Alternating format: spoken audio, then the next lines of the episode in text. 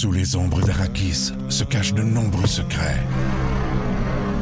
Seul survivant avec sa mère de la maison Atréide, Paul s'est juré de reconquérir le pouvoir. Puisse le couteau tranché et brisé. Sans déclencher la guerre sainte que ses visions du futur lui révèlent. Tu n'es pas prêt pour ce qui t'attend. D'une deuxième partie, un film de Denis Villeneuve avec Timothée Chalamet à regarder maintenant sur Crave. Le 1027 Rouge présente Bébé à bord avec Émy Fournier. Après quatre ans d'essai, six inséminations et des milliers de rendez-vous, Christine Bélanger sera finalement maman. Elle nous parle aujourd'hui des défis de l'infertilité inexpliquée. Bébé à bord, un balado original du 1027 Rouge.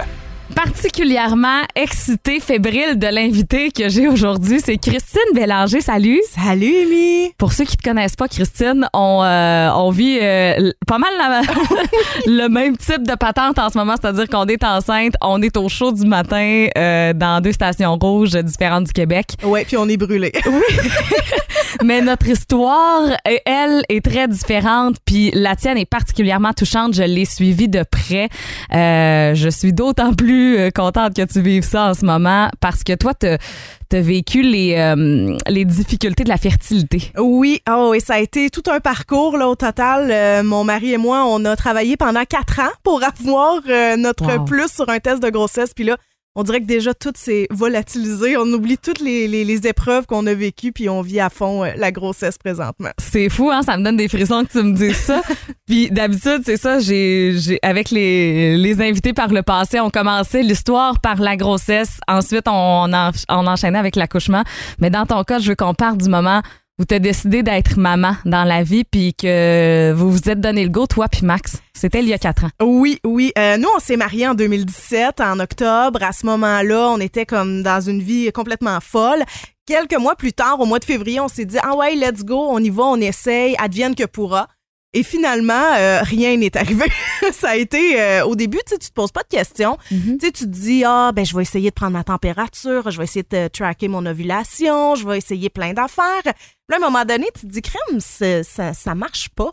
Fait que finalement, on en a parlé à nos médecins respectivement. Euh, c'est finalement juste en 2020 qu'on a réussi à avoir un suivi en fertilité parce que les listes d'attente sont très longues. Puis même, j'ai été chanceuse parce que nous, ça a pris environ un an avant d'avoir un rendez-vous.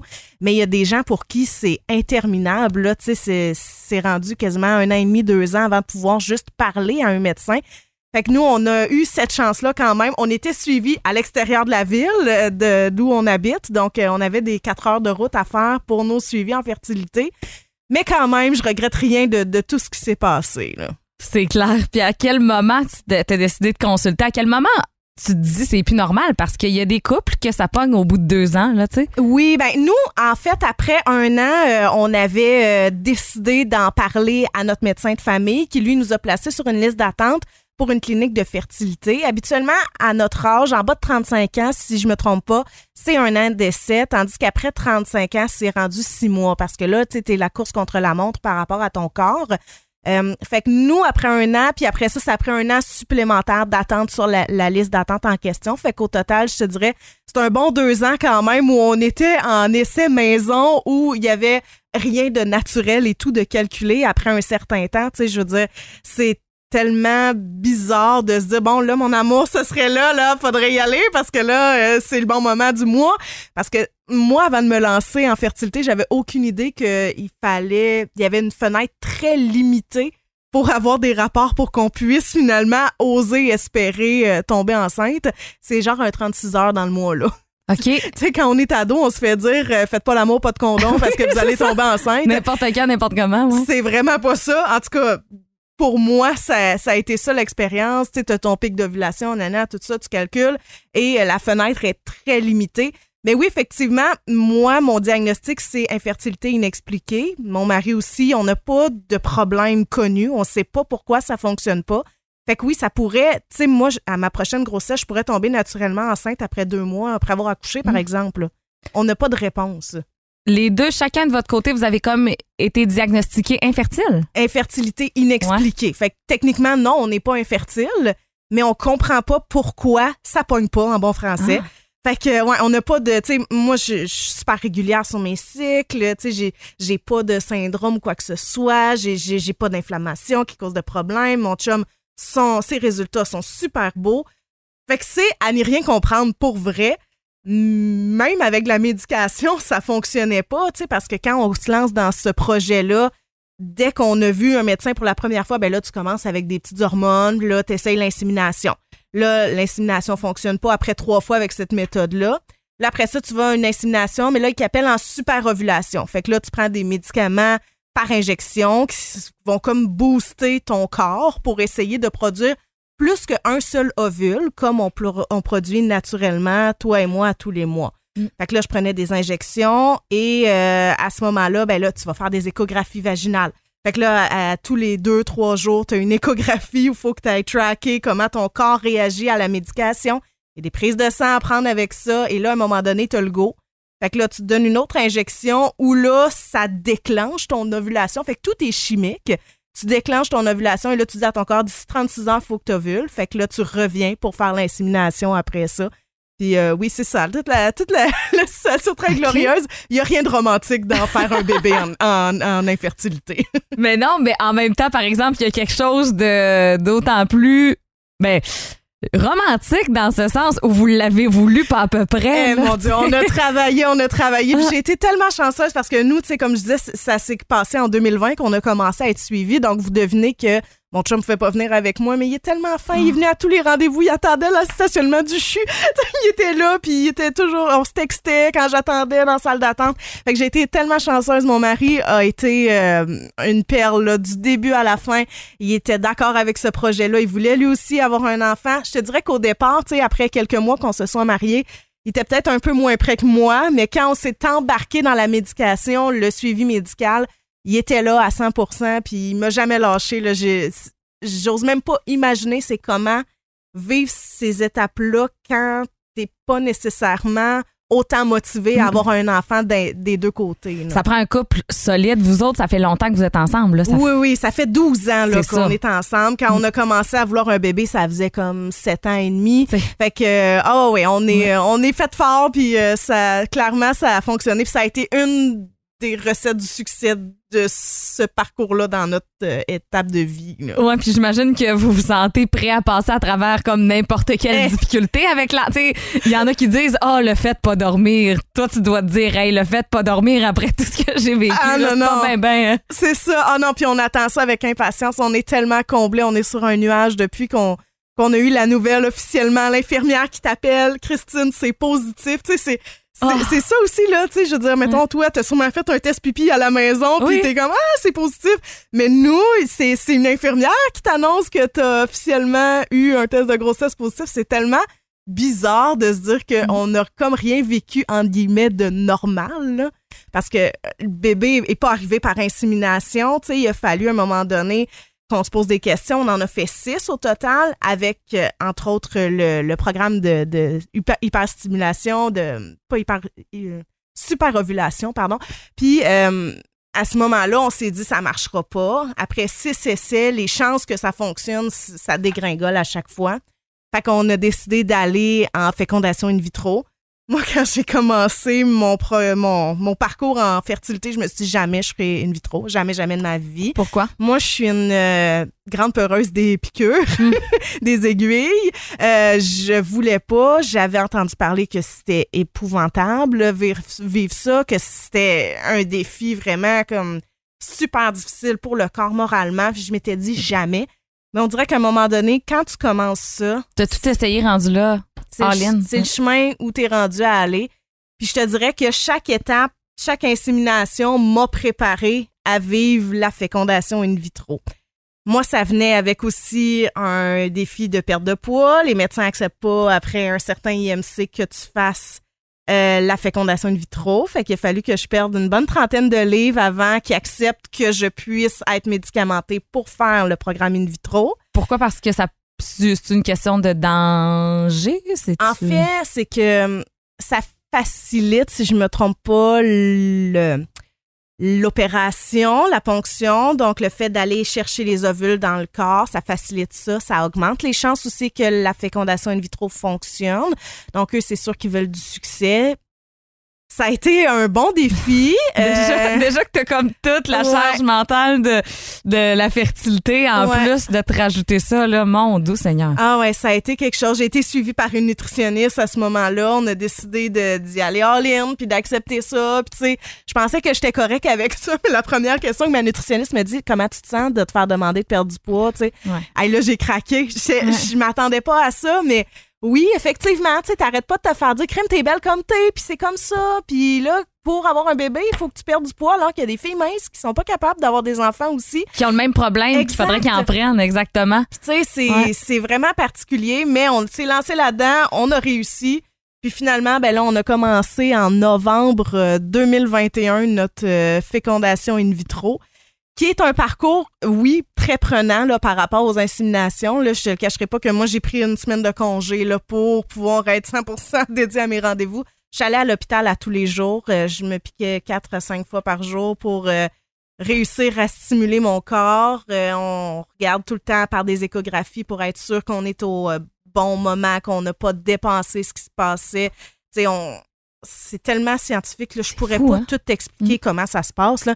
Mais en gros, ce qu'on veut, c'est que tes follicules qui vont dégager après ça un ovule, on veut qu'ils grossissent, mais sans expulser d'ovules. Mais tu veux en avoir beaucoup en même temps, ce qui est vraiment pas normal pour ton corps parce que habituellement, tu en dégages seulement un par mois.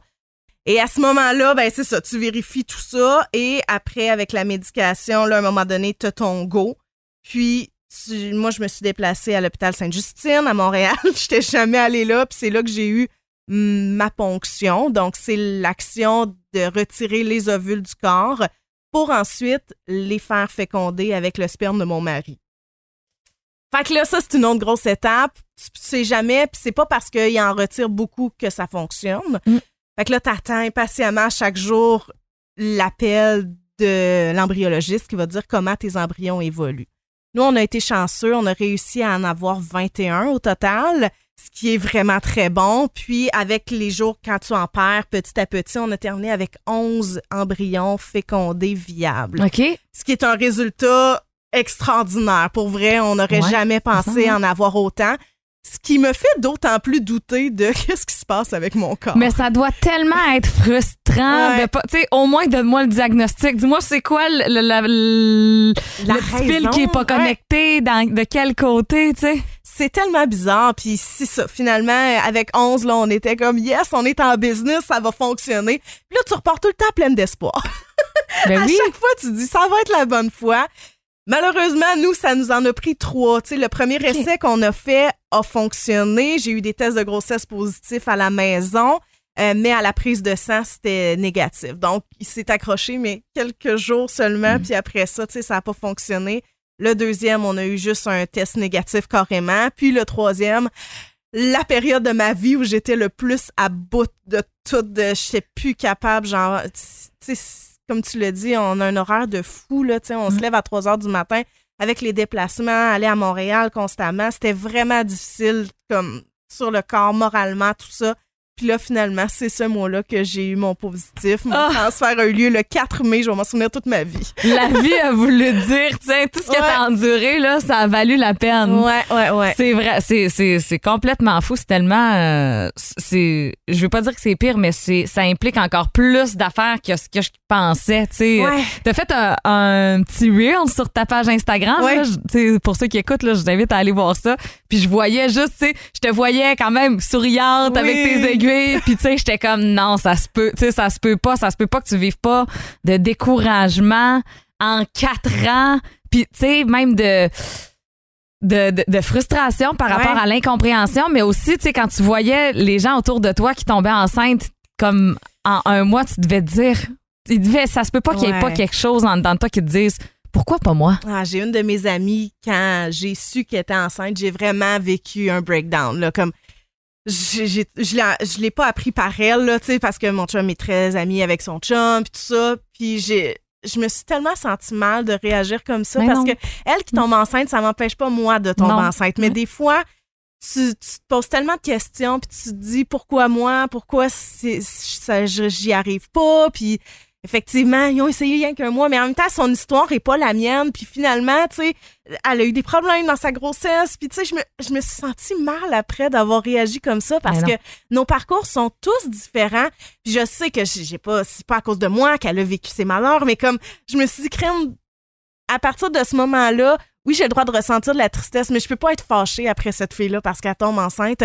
Mais quand on est dans ce parcours-là, je le sais que, peut-être qu'il y a des gens qui écoutent en ce moment qui vivent la même chose, qui se disent, Ouais, moi, je suis plus capable de voir des annonces de grossesse. Puis je le sais, moi-même, quand j'ai annoncé ma grossesse, je, je voulais le faire de façon délicate, mais t'as tellement d'excitation, puis le fait que cette personne-là soit enceinte ne t'empêche pas de tomber enceinte. C'est ça qu'il faut se rappeler, Mhm. même si c'est difficile à se mettre en tête. Mais ça se comprend vraiment. Puis je, je sais que c'est pas de la jalousie ou contre la personne, Non. mais je, je pense que je peux euh, m'imaginer ce que c'est puis de me dire justement pourquoi pas moi? Ouais, C'est juste de la tristesse puis de la frustration de pour, pourquoi tout le monde, tu sais, puis moi j'ai pas pigé ce bon numéro là. Ouais, puis surtout quand tu vois des gens qui tu, tu le sens que c'était pas nécessairement ça leur désir dans la vie, Mhm. tu sais, puis que c'est un accident ou quoi que Ouais. ce soit. On dirait que là ça redoublait, mais c'est pas leur ça. histoire. Leur histoire m'appartient pas. Puis il faut faire une ligne entre les deux, même si c'est vraiment difficile. Mais c'est sûr, c'est super confrontant. Il y a juste ça, des annonces de Ouais. grossesse sur les, sur les réseaux sociaux. Ouais. Puis même moi, tu sais, on se connaît pas tant que ça. Tu sais, on s'est croisés à quelques reprises. J'ai travaillé avec ton chum, mais je connaissais votre histoire. Puis quand je suis tombée enceinte, ben avant de tomber enceinte, mon chum me fait la remarque de, hey, tu sais, il y en a que c'est long, là. Tu sais, pourquoi qu'on attendrait? J'ai tout de suite pensé à vous. Ah ouais, De comme, hein? hey, j'avoue que si c'est pour me prendre quatre ans, on commence maintenant. C'est ça, Puis, exact. un autre affaire, quand je tombais enceinte, j'ai fait Ah, tu sais, mettons, je m'imaginais, toi qui voyais la publication Instagram, tu sais, Ouais. dans le sens où j'ai tellement eu cette peur-là de l'infertilité. Le premier mois, quand ça n'a pas collé, j'ai fait ça y est, tu sais, ça y est, ça y est, on est parti, là, on est parti pour euh, des années. C'est fou, hein? Mais oui, parce qu'on le tu sais, c'est. C'est la, la loterie de la, de la malchance à quelque part. Là, Oui. c'est- la loterie de la vie. là. Ce que je trouve, c'est que tu y es pensé, c'est parce qu'il y a des gens qui en ont parlé, parce que Mhm. on dirait qu'il y a tellement de gens qui se lancent là-dedans sans même savoir que ça peut arriver. Puis là, c'est c'est des questionnements, puis tu te dis, je suis tout seul à vivre ça, alors que c'est un couple sur huit qui va avoir de la misère à concevoir en un an.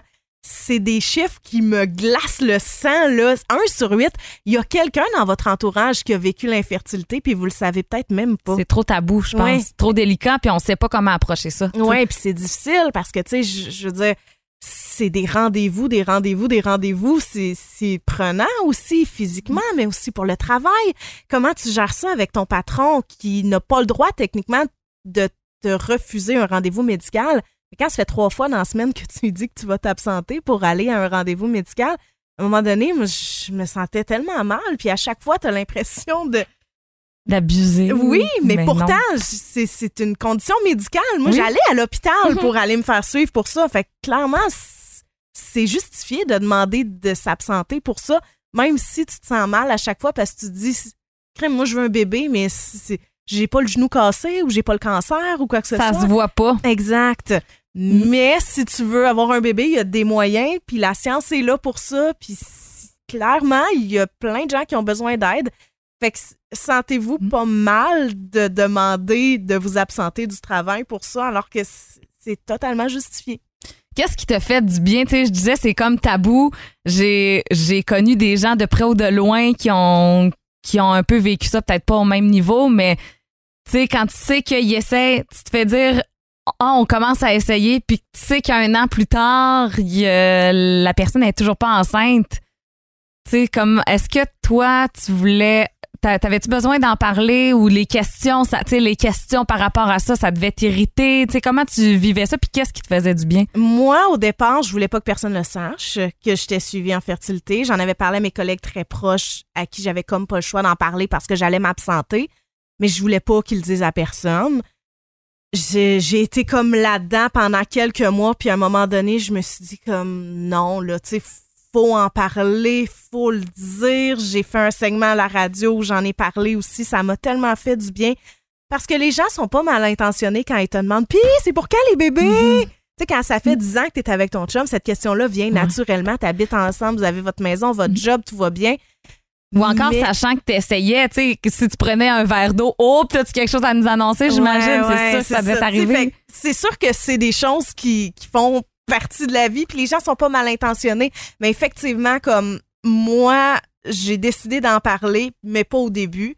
Euh, j'ai j'ai trouvé ça très difficile de, de commencer à m'ouvrir là-dessus, puis je me suis dit, gars, il y a personne qui peut me reprocher ça. Premièrement, Euh, ça va faire du bien sûrement à d'autres femmes d'entendre parler qu'elles sont pas seules. Mais moi, ce qui m'a fait le plus du bien, c'est un groupe Facebook où je suis pas active en tant que membre qui écrit des choses, mais je lis les histoires des femmes qui vivent la même chose que moi, qui ont les mêmes défis. Euh, un- ça s'appelle le groupe de soutien en fertilité Québec ou quelque chose comme ça sur Facebook. Puis on, on est des milliers de femmes à vivre la même chose, les mêmes étapes, qui s'entraident, qui se posent des questions. Puis ça, ça m'a vraiment fait du bien. C'était comme un échappatoire de me dire, crime, on est une méchante gang à vivre ça. Puis il y en a qui y arrivent, tu sais. Quand tu vois un test de grossesse positif dans ce groupe-là, t'es comme, ah yes, bravo! Je suis la prochaine. Oui, c'est ça, t'es une superwoman, you did it. Fait que c'est vraiment ça, je te dirais, comme qui m'ont permis de, de, de poursuivre malgré euh, tu sais, ce deux ans-là de médication puis de, de, de travail acharné pour avoir un petit bébé. Oui, puis t'as t'as été entourée là-dedans. T'en as comme. euh, t'as effleuré le sujet une- quelques fois euh, dans les, dans les dernières minutes. Tu sais, euh, le CHU, tu parlais-tu du CHU Fleurimont? Oui, oui, oui, j'étais suivie à Sherbrooke. Ben, c'est là qu'il y avait de la place. Moi, quand euh, j'ai fait ma demande, mon mari habitait encore à Sherbrooke. euh, fait qu'on s'était mis sur cette liste d'attente-là. On s'est mis sur d'autres listes d'attente au Québec où on n'a pas été euh, capable. Tu sais, j'ai eu un, un rappel récemment, là, puis j'étais déjà enceinte, là, pour euh, si j'étais intéressée à aller dans une des cliniques qui était plus proche de la maison. Fait que ça a donné comme ça. Euh, j'ai été super bien euh, suivie ici. Fait que oui, les fertologues ici à Sherbrooke qui m'ont vraiment aidé. J'ai aussi été suivie par une nutritionniste. Donc, quand on m'a Mhm. demandé de, de perdre du poids pour aller en fécondation in vitro, euh, j'ai fait de l'acupuncture aussi. Euh, OK, pourquoi? Hein? ben, Ça en fait, je te dirais qu'à un moment donné, tu te dis pourquoi pas. On essaye tout. c'est ça. Mais c'est quoi? euh, Qu'est-ce que tu avais entendu sur l'acupuncture? Qu'est-ce qui peut aider? En fait, c'est que c'est supposé aider ton corps à euh, l'ovulation, ces choses-là, préparer ton endomètre. Fait que dans le fond, il faut comme que ton corps y ait. Ton endomètre doit avoir une certaine épaisseur pour pouvoir accueillir un embryon. Euh, puis l'acupuncture est supposée aider à effectivement arriver à cette épaisseur-là. Il n'y a rien de prouvé scientifiquement, mais tu sais, tu vas te coucher pendant une heure, puis euh, tu relaxes en même temps. Fait que il y avait plus de bienfaits que de négatifs pour moi. J'avais la chance de pouvoir me l'offrir aussi, tu sais, c'est parce que ça vient aussi avec une facture, tout ça. là. Ben oui, puis juste in vitro, me semble que c'est pas. Est-ce que c'est couvert par le gouvernement? Moi, quand je l'ai fait, euh, c'était pas couvert. Donc, nous, on a défrayé pour avoir la ponction, la fécondation in vitro, tout le kit. Euh, Aujourd'hui, ce l'est. Couvert, par contre, pour certaines conditions. Fait qu'il faut euh, que tu aies le droit à une seule fécondation in vitro. Euh, mais ça l'est depuis seulement le, le 15 novembre 2021. Moi, c'est le jour où j'ai eu ma ponction. Donc, j'ai payé. Mais si je l'avais eu le lendemain, je l'aurais eu gratuit. Mais ouais. Mais rendu là, Ouais. après ça, ça a été la folie. Il y a tellement de couples qui se sont mis sur des listes d'attente. Puis là, c'est ça qui fait que présentement, c'est extrêmement long juste pour voir un médecin.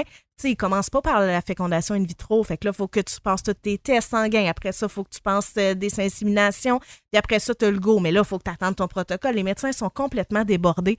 Ils sont pas assez pour répondre à la demande présentement, ce qui fait que ça amène des délais insoutenables. Donc, nous, on s'était dit, on est à l'aise avec ça, on y va. Il y a quand même, tu sais, même si tu fais pas payer ta fécondation in vitro au complet par le gouvernement, il y a de l'aide financière qui arrive pour les couples infertiles euh, au niveau du gouvernement du Canada, au niveau du gouvernement du Québec. Nous, ça a fini qu'on a payé seulement une petite partie du 10 000 là, qui est prévu pour euh, faire euh, cette, Juste pour in ce vitro. traitement-là. Ouais. Puis la facture totale d'avoir un enfant, là, si tu calcules tous les frais que tu as payés pour avoir un enfant, l'acupuncture, tous les spécialistes, la nutritionniste aussi, j'imagine. Ouais, j'aime mieux pas y penser, Non? sincèrement. Mais ça a dû, ça doit être un 25 000 là, effectivement, ouais. Heureusement, j'ai une chance inouïe d'avoir des assurances extraordinaires. J'en Ouais. profite, euh, puis, euh, tu sais, j'ose même pas imaginer quand t'as pas ces ressources-là pour pouvoir t'aider. Puis, tu sais, c'est tellement viscéral, c'est que ça vient dans le dedans. Tu- On dirait qu'il y a rien à faire pour, comme, te dire ah ben non, c'est pas grave, oublie ça. Puis, tu sais, D'accepter ça. C'est ça, Tu peux pas exactement. accepter ça. Non, puis Ouais. quand tu as ce projet-là, moi, je, je- j'ai toujours voulu être maman. Je, je veux dire, je me suis jamais posé la question. Euh, tu sais, moi, je m'étais dit, même si je tombais enceinte à 16 ans en tant qu'ado, je, genre, je, je gardais mon bébé. Tu sais, ça a toujours été ça, mon chemin de vie, d'être une mère.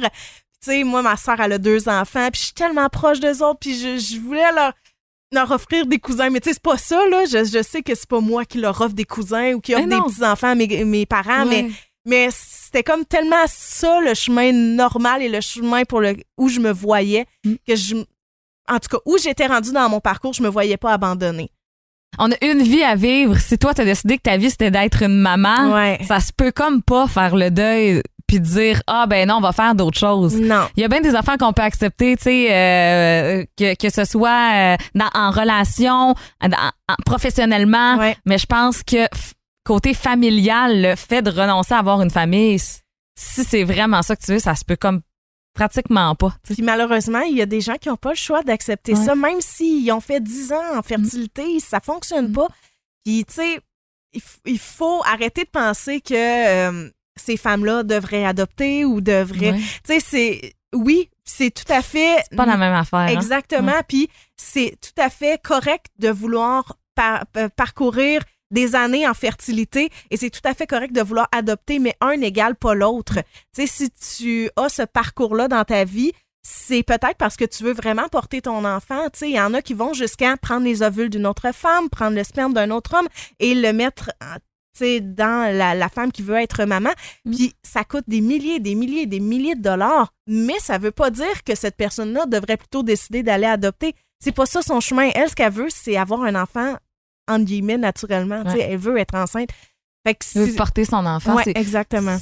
C'est ben, c'est c'est hum- tu sais je veux dire c'est euh, c'est naturel, c'est viscéral là. Ouais. On L'instinct maternel, Ouais. là, tu contrôles pas ça, je te C'est- jure, là. c'est ça, c'est plus que dans notre cœur, c'est animal à la limite là toi. Est-ce que tu avais est-ce que tu voyais les prochaines étapes? Est-ce que tu envisageais justement le fait euh, de, prendre les euh, les ovules ou le sperme d'un autre euh, d'une tierce partie ou encore l'adoption, c'est tu des choses que tu envisageais que tu commençais à penser? Ben, nous, au moment où on a fait notre troisième transfert d'embryon, celui qui a fonctionné, on s'apprêt- on s'apprêtait à faire une autre batterie de tests plus poussée. Euh, fait que j'ai eu mes rendez-vous, euh, tu sais, je, je venais d'apprendre que j'étais enceinte, tout ça. Fait qu'on s'en allait là, mais comme nous, il nous restait huit embryons de très bonne qualité qui nous appartenaient, on n'y a pas pensé nécessairement. On était encore là dans notre parcours, mais je, je- si ça n'avait pas fonctionné, je sais pas jusqu'où je, je serais allée. Puis je pense qu'avant d'être là, tu peux pas le savoir. Tu sais, moi, je me suis dit jamais je ferais une vitro. Et pourtant, je l'ai fait, je me suis lancée. Puis ça n'a pas été si pire que ça. C'était moins pire que je pensais, mais émotionnellement, c'était difficile. Mais Ça a valu la peine pour le Ouais. résultat qu'il y a maintenant un bébé dans ton Oui! ventre. Ah mon Dieu, c'est tellement. On n'arrive même pas à y croire encore. Là, pour vrai, c'est complètement fou. C'est vraiment, tu sais, tu dois d'autant plus apprécier Oui. ce que tu vis en ce moment. Puis à, à chaque fois que j'entends des, des femmes comme toi parler, je me dis, mon doux, que chaque petite étape est une chance. Tu tombes enceinte, t'es chanceuse. Ouais. Tu ne fais pas, tu sais, tu parlais, c'est un couple sur huit qui a affaire avec l'infertilité. Ensuite, un couple sur quatre va vivre euh, probablement avec euh, une fausse couche. Une femme sur quatre plutôt. Euh, fait que là, quand tu passes ça, t'es encore chanceux. Après ça, il y a les résultats. Est-ce que, est-ce qu'il est en santé, ce bébé-là? C'est, tu sais, c'est, vraiment que de la loterie à chaque fois. Puis, tu sais, euh, heureusement, au moins après ça, ben, tu sais, ta, ta grossesse semble bien se passer. Jusqu'à présent, Oui. t'es à 21 semaines au moment où on se parle. ah ouais, puis tout va bien. Je me sens vraiment euh, chanceuse que euh, j'ai pas eu, j'ai eu aucune nausée, j'ai pas eu de problème. Euh, tu sais, j'ai- eu la fatigue puis c'est tout. C'est le Ouais. seul symptôme que j'ai eu depuis le début de ma grossesse. Mais tu, tu dis j'ai été chanceuse en même temps. Les, Oui. Dans les quatre ans avant, je pense que tu as dû vivre les symptômes du premier trimestre. Au max, tu sais, tu disais que fécondation in vitro, c'est c'est rough sur le corps. Ouais, ouais, ouais, ouais. C'est beaucoup de médicaments. Puis, tu sais, c'est- j'en avais des maux de cœur, de, de l'appétit coupé, de la fatigue. euh, tu t'es irritable aussi dans ce temps-là. Ton couple. Moi, je suis chanceuse parce que j'ai un chum tellement compréhensif. Mais une chance que vous êtes solide, oui. vous autres. là. Ah oui, sincèrement, tu sais, quand on couple les chances là, tu décides d'avoir un enfant puis tu t'en vas en fertilité, ça doit être extrêmement difficile. Ouais. Plusieurs qui doivent abandonner à cause de ça. Oui, Probablement ça- effectivement. Puis il y a ça se comprend. Qui décident de continuer solo parce que tu as aussi l'opportunité d'avoir recours à des banques de sperme si jamais c'est le, le- l'homme pour qui ça fonctionne pas. Si tu es en couple avec une femme aussi ou si tu décides de, par- de faire ton, ton parcours euh, en, en solo mom. Là. Fait que c'est, c'est, c'est plein de, de parcours. Tu sais, moi, j'ai le, le parcours dit, entre guillemets, plus euh, traditionnel parce que je suis en couple avec un homme, puis on a tous les deux pas de problème. Mais j'imagine que quand tu choisis ton donneur aussi, ça doit être extrêmement difficile. Tu sais, moi, je connais aussi une, euh, une femme qui est en couple avec une femme, donc euh, eux autres, ils peuvent pas s'essayer à tous les mois quand la clinique est fermée ou quand ça fonctionne pas ou peu importe. Eux autres, ça, ils n'ont pas le choix d'avoir recours à la clinique de fertilité. C'est, ça doit être très prenant sur le moral aussi. Là. Mm.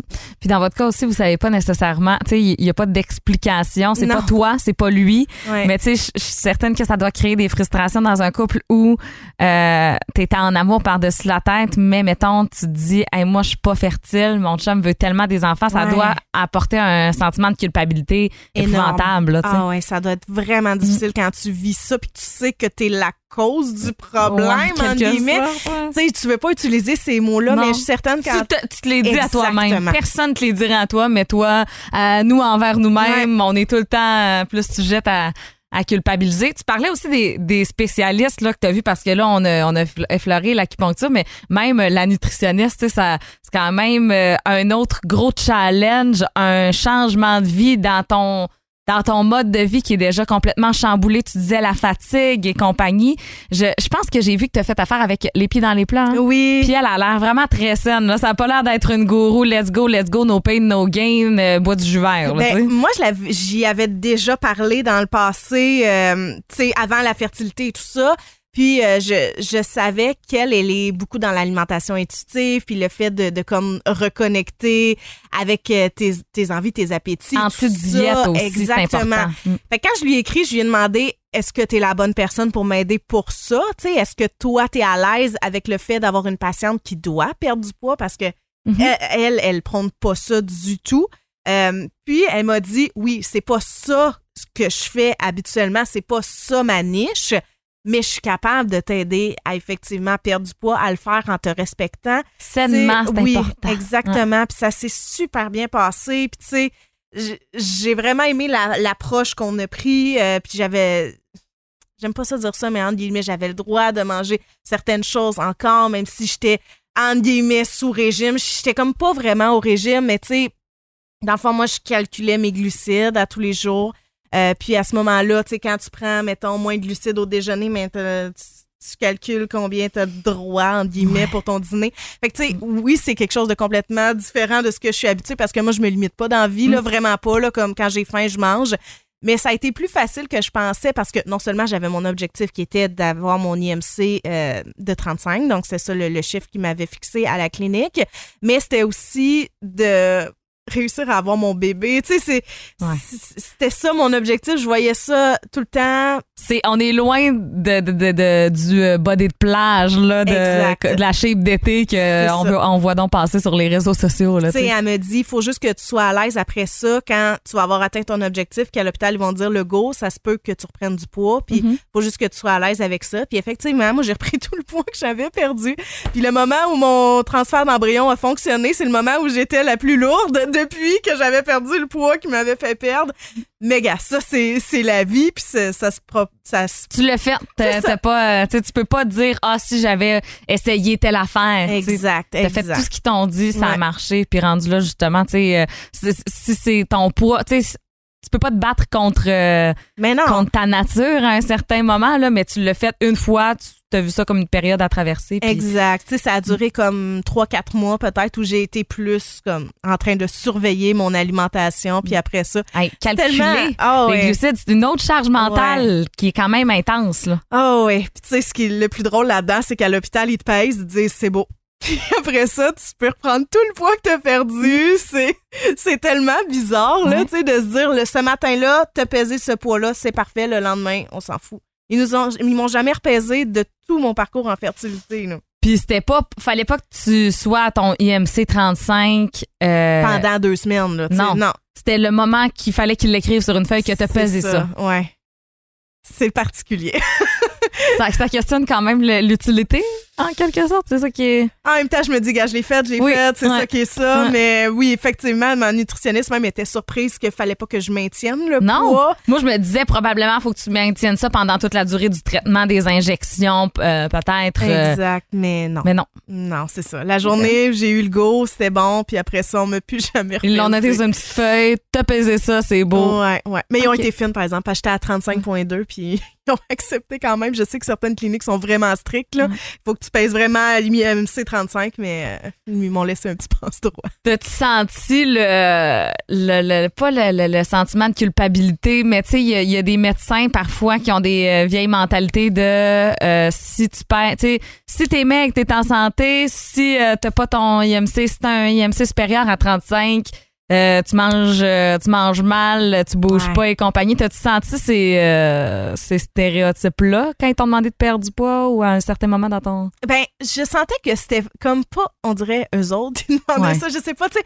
Le que- système. Ouais, Mhm. exactement. Parce que moi, mon médecin, euh, j'ai vraiment pas senti. Puis, tu sais, j'y en ai reparlé après. J'ai dit, est-ce qu'il faudrait que je maintienne, tu sais, quand tu te reposes les questions, quand ça n'a pas fonctionné, après deux, trois transferts?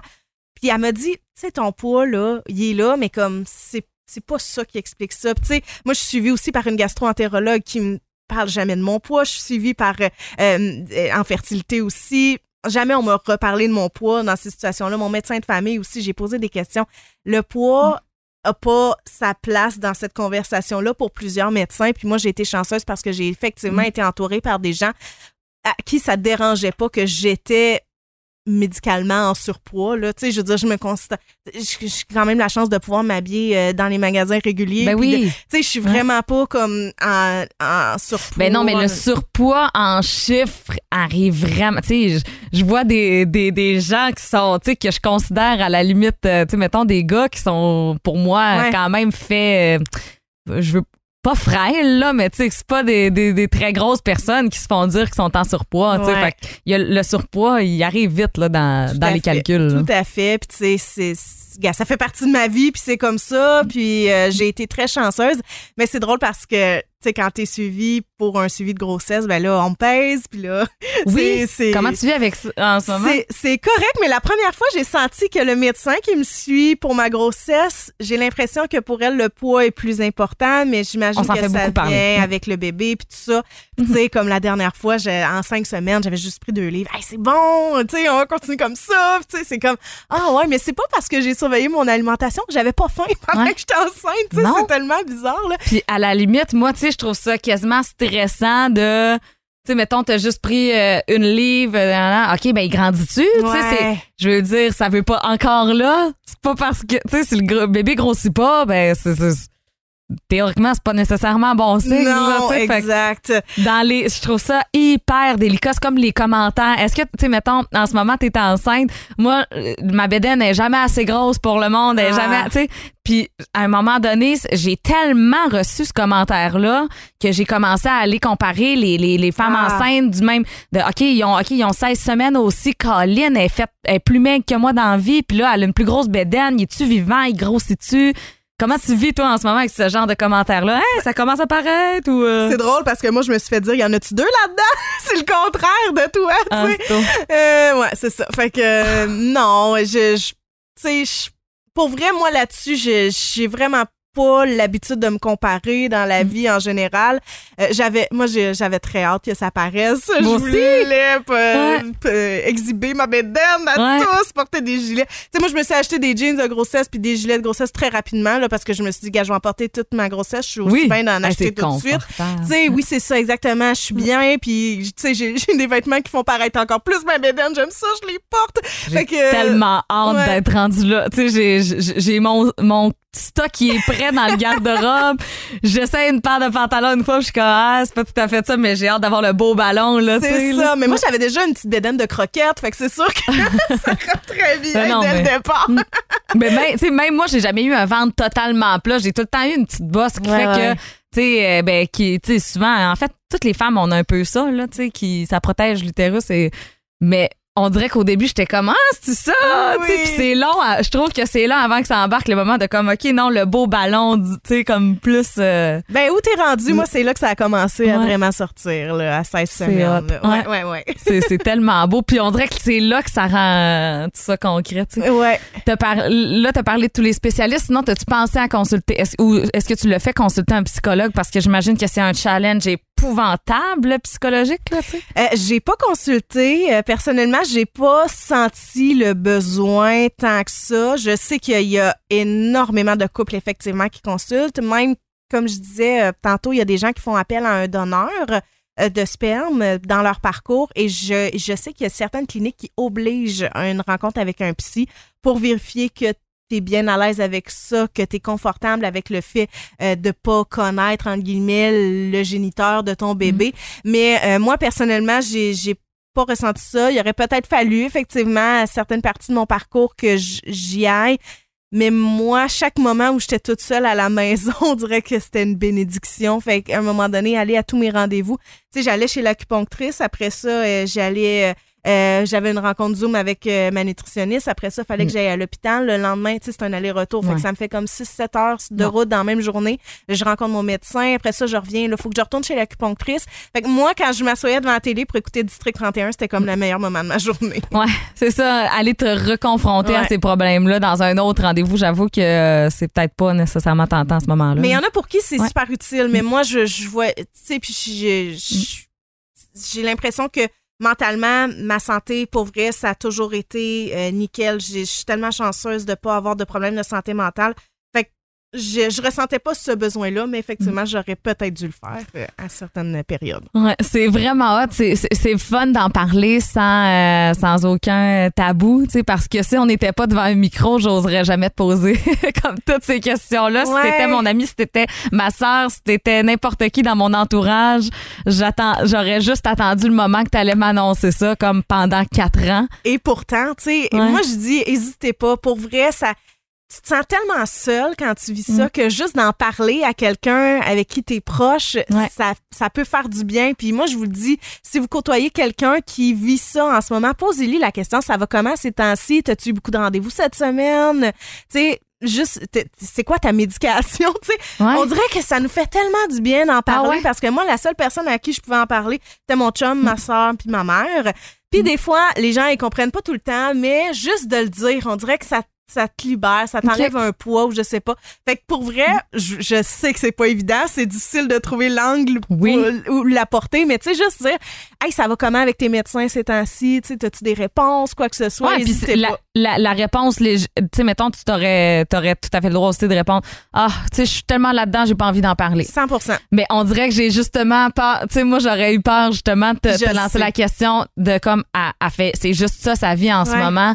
Peut-être qu'elle veut juste parler d'autres choses, mais c'est le fun de, de, Mais d'avoir. ça, c'est ça. Je parle pour moi. ouais. Je parle pour moi, mais je sais pas si toutes les femmes qui Ouais. vivent ça ont la même vision que moi euh, de ça. Là. Ben, juste de faire savoir si ça te tente d'en parler, là, si ça te tente de ventiler, tu sais, ta semaine, appelle-moi. exact. Ça m'intéresse. Je veux pas te brusquer. C'est ça. Mm. Mais- ouais. Puis tu sais, mes, mes amis ont été super délicates avec moi. Ils me posaient des questions de fois de temps en temps, mais je sentais comme toi, effectivement, que tu tu veux pas revirer le, le couteau dans la plaie puis faire sentir que c'est juste ça ta vie, mais en même temps, des fois, ventiler, ça fait du bien. C'est clair, Ouais. c'est clair, c'est clair. C'est, c'est, ça- c'est comme ta forme de psychologie un peu plus léger, légère que Ouais. d'aller t'asseoir dans une chaise, en parler avec tes amis, Ouais. en brailler une shot une Ah, fois de temps en temps, ça doit...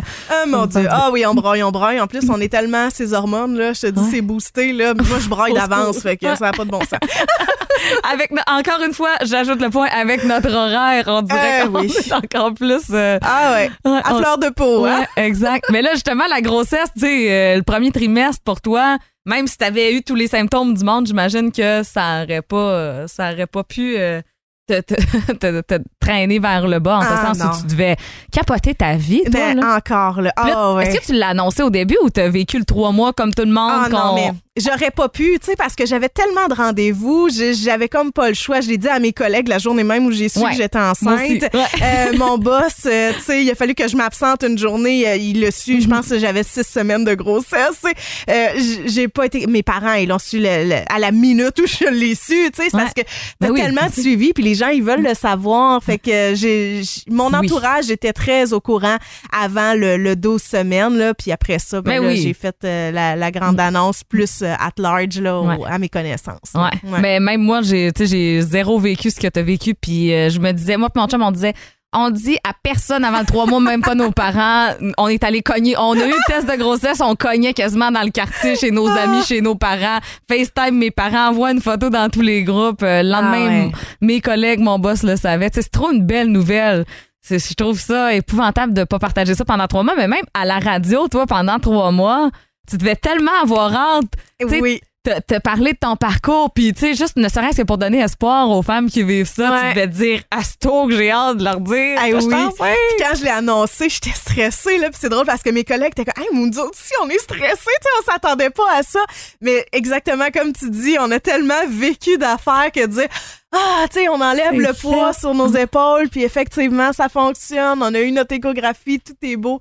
Puis là, on va vers l'avant, puis on se projette avec le petit bébé dans les bras. Oui, Ouais. c'est vraiment hot. Comment euh, comment t'entrevois ta nouvelle vie de maman, là, euh, j'imagine. Tu sais, nous, on est deux passionnés quand même, là, tu sais, qui ont quand même donné beaucoup pour euh, le, le volet professionnel. Ouais.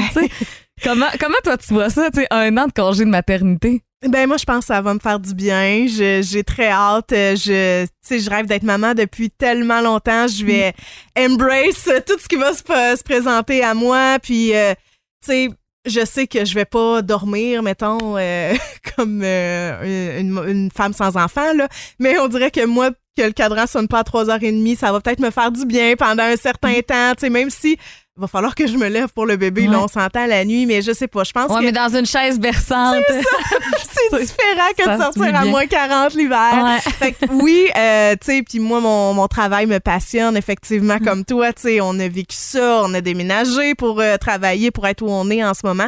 Fait que oui, c'est, c'est, quelque chose que je vais mettre de côté pendant un an, mais je pense pas que je vais penser à la job pendant ce temps-là. là. Ouais, c'est sûr. Surtout dans ton cas. Ouais. C'est, comme le. C'est fou comment.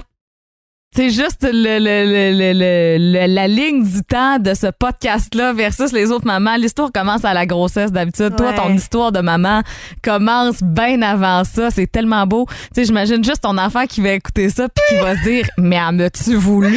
Eh mon Dieu, oui, j'ai pas lâché le morceau. Ouais. C'est vraiment beau ton histoire, puis j'espère tellement que ça, que ça donne espoir à toutes les mamans. Je sais pas si c'est un conseil de, de, de, de, de fille qui a passé par là ou, euh, tu sais, qu'est-ce que tu dirais, mettons, à toutes les familles qui vivent ça? je dirais une étape à la fois. Tu sais, quand les règles arrivent, là, puis que tu dis, hey, Colin, ça n'a pas marché. Moi, à chaque fois, je me disais, ben, Colin, c'est un nouveau mois qui commence. Tu sais, c'est- c'est une nouvelle chance. À chaque fois, c'est ça que je me disais. Tu sais, oui, ça vient avec une mauvaise nouvelle que ça n'a pas fonctionné, mais un jour à la fois. Puis la science est tellement extraordinaire. Là. Moi, c'est toujours ça que je mentionne. C'est on, a- on est tellement privilégiés de vivre à une époque où il y a des gens qui sont spécialisés qui peuvent nous aider à réaliser notre rêve de devenir maman. Puis, hésitez pas, allez consulter. Je le sais que les délais sont interminables, mais mettez-vous sur toutes les listes d'attente qui existent. Puis, dites-vous, à un moment donné, ça va être à moi, je vais être prête, je vais vivre ça. Puis, si vous réussissez un jour à avoir votre positif, vous allez voir, vous allez tout oublier ce qui s'est passé avant. C'est ça qui m'est arrivé. Tu sais, comme là, on en reparle, là, ça me replonge là-dedans. Mais sincèrement, on dirait que c'était dans une autre vie. C'est tellement bizarre. Puis, tu sais, je veux dire, je- ça fait pas trois ans que j'ai accouché, là. Tu sais, Ouais. c'était- cette année, là, que tout ça est arrivé, là. Ouais, mais justement, t'es d'autant plus. Je pense que t'es encore plus préparée que n'importe quelle future maman, tu sais, qui pogne le test de grossesse. Oh, OK, je vais devenir maman, là. OK, on a neuf mois à partir de maintenant. Ouais, ouais, ouais. T'es très préparée mentalement, puis je pense que t'es prête à faire face à bien ben des défis de la vie euh, Ouais. après ça. Ouais. Mais moi, je m'étais mis la limite. J'avais rien acheté pour bébé avant d'avoir mon test positif. Euh, je sais qu'il y en a qui font déjà des réserves. Tu sais, tant qu'à être là aussi longtemps, aussi bien pas se mettre en Mm-hmm. Ben oui. pendant que tu travailles pour Prendre- avoir le bébé. Les ventes, les affaires usagées ça. sur euh, Black Market. euh, 100 Puis, tu sais, euh, mais le jour où j'ai su que j'étais enceinte, j'étais allée chez H&M, j'ai acheté plein de linge pour bébé. Je pense que j'ai acheté pour 150 pièces de linge cette journée-là. C'était comme vraiment libérateur pour moi. J'étais comme, ah, je suis enceinte! Ben, c'était aussi justement ton, euh, ton but ultime. Ouais. Tu disais le jour où j'ai mon test. Ah ouais, j'achète. Ouais. C'est Ouais. concret. Là, je vais avoir du stock de bébés à la Ouais. maison, puis on est parti dans cette aventure-là. Ah ouais, ouais. Puis là, depuis, on accumule, on accumule. On a plein d'affaires. Là, on, Ah. on se prépare tranquillement, pas vite pour tout ça. J'ai hâte de voir la chambre parce que pour ceux qui n'ont pas vu ta maison, c'est très éclaté. T'es pas, euh, tu seras, je le sais déjà que tu seras pas dans le beige, dans le blanc, puis dans le plan comme moi. Ah non, non, non, on est vraiment, on est euh, parti, là. La thématique de la chambre sera les fruits, les amis. Fait que ça, c'était déterminé depuis un certain temps. Puis euh, j'ai tellement hâte, là, moi aussi, on a reçu la chaise berçante, là. Fait que Ah, nous autres, on l'a commandé hier. mais T'as pris laquelle? Ah, j'ai acheté sur Wayfair, la gang. Euh, je vous, je vous Oui. montrerai ça. C'est une belle euh, chaise euh, berçante jaune. Fait que on est bien énervés. Puis là, on attend le- la couchette aussi, le lit pour bébé. Puis euh, on se met à la peinture la semaine prochaine. C'est hot. Que de beaux projets, puis je vous souhaite vraiment du bonheur.